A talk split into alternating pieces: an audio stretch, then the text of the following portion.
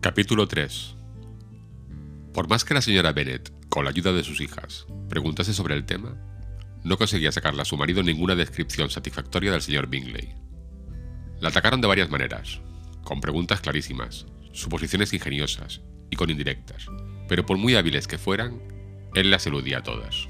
Y al final se vieron obligadas a aceptar la información de segunda mano de su vecina Lady Lucas. Su impresión era muy favorable Sir William había quedado encantado con él. Era joven, guapísimo, extremadamente agradable y para colmo pensaba asistir al próximo baile con un grupo de amigos. No podía ver nada mejor. El que fuese aficionado al baile era verdaderamente una ventaja a la hora de enamorarse. Y así se despertaron vivas esperanzas para conseguir el corazón del señor Bingley. Si pudiera ver a una de mis hijas viviendo felizmente en Netherfield y a las otras igual de bien casadas, ya no desearía más en la vida, le dijo la señora Bennet a su marido. Pocos días después, el señor Bingley le devolvió la visita al señor Bennet. Pasó con él diez minutos en la biblioteca. Él había abrigado la esperanza de que se le permitiese ver a las muchachas de cuya belleza había de hablar mucho, pero no vio más que al padre. Las señoras fueron un poco más afortunadas, porque tuvieron la ventaja de poder comprobar desde una ventana alta que el señor Bingley llevaba un abrigo azul y montaba un caballo negro.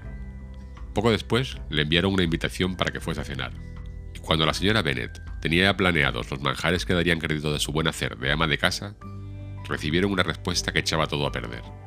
El señor Bingley se veía obligado a ir a la ciudad al día siguiente, y en consecuencia no podía aceptar el honor de su invitación. La señora Bennet se quedó bastante desconcertada. No podía imaginar qué asuntos le reclamaban en la ciudad tan poco después de su llegada a Hertfordshire, y empezó a temer que iba a andar siempre revoloteando de un lado para otro sin establecerse definitivamente y como es debido en Netherfield. Lady Lucas apaciguó un poco sus temores llegando a la conclusión de que solo iría a Londres para reunir a un grupo de amigos para la fiesta. Y pronto corrió el rumor de que Bingley iba a traer a 12 damas y a 7 caballeros para el baile. Las muchachas se afligieron por semejante número de damas, pero el día antes del baile se consolaron al oír que en vez de 12 había traído solo a 6, 5 hermanas y una prima.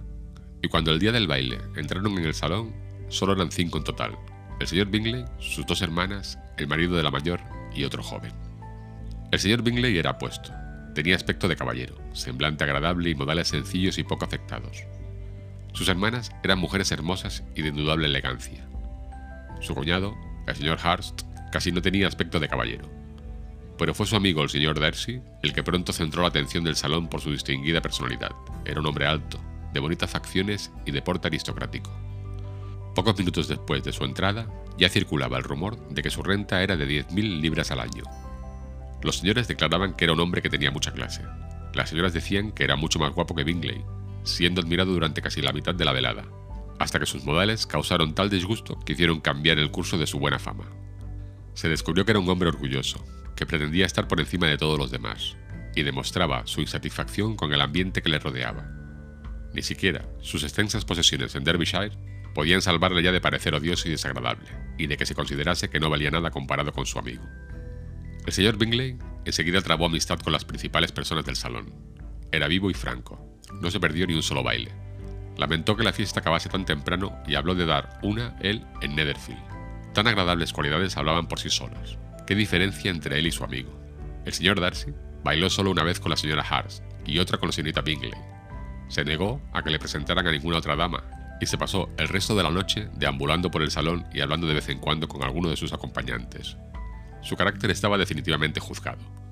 Era el hombre más orgulloso y más antipático del mundo, y todos esperaban que no volviese más por allí. Entre los más ofendidos con Darcy estaba la señora Bennet, cuyo disgusto por su comportamiento se había agudizado convirtiéndose en una ofensa personal por haber despreciado a una de sus hijas. Había tan pocos caballeros que Elizabeth Bennet se había visto obligada a sentarse durante dos bailes. En ese tiempo Darcy estuvo lo bastante cerca de ella para que la muchacha pudiese oír una conversación entre él y el señor Bingley que dejó el baile unos minutos para convencer a su amigo de que se uniese a ellos. Ven, Darcy, le dijo, tienes que bailar. No soporto verte ahí de pie, solo y con esa estúpida actitud. Es mejor que bailes.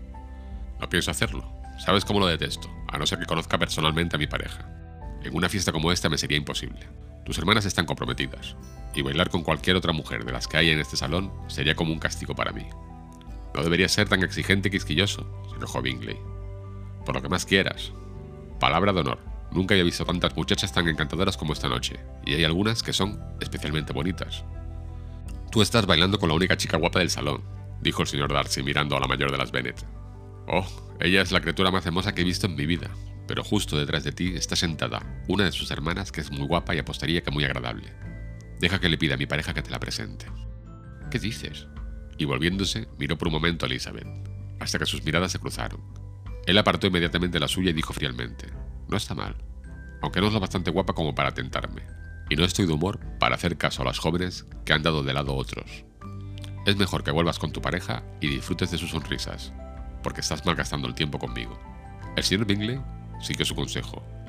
El señor Darcy se alejó y Elizabeth se quedó allí, con sus no muy cordiales sentimientos hacia él.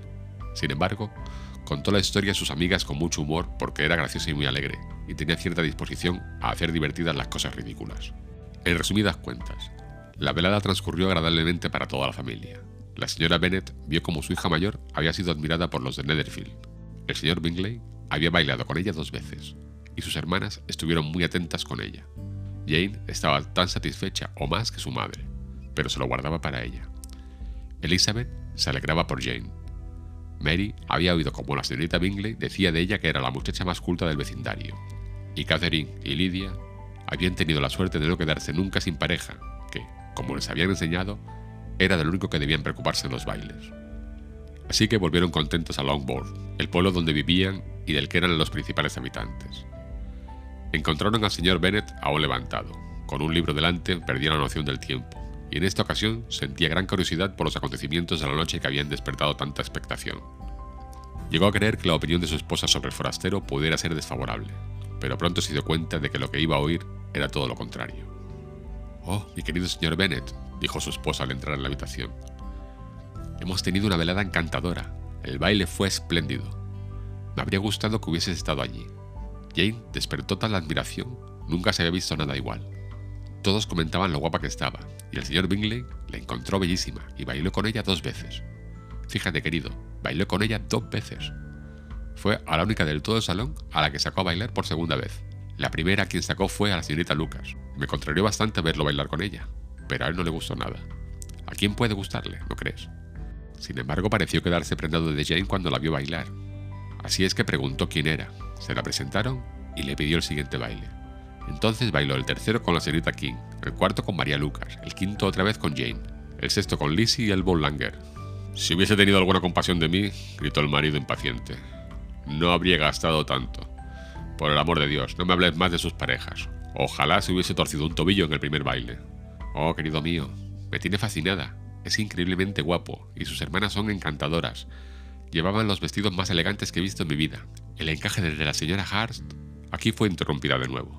El señor Bennet protestó contra toda descripción de atuendos. Por lo tanto, ella se vio obligada a pasar a otro capítulo del relato.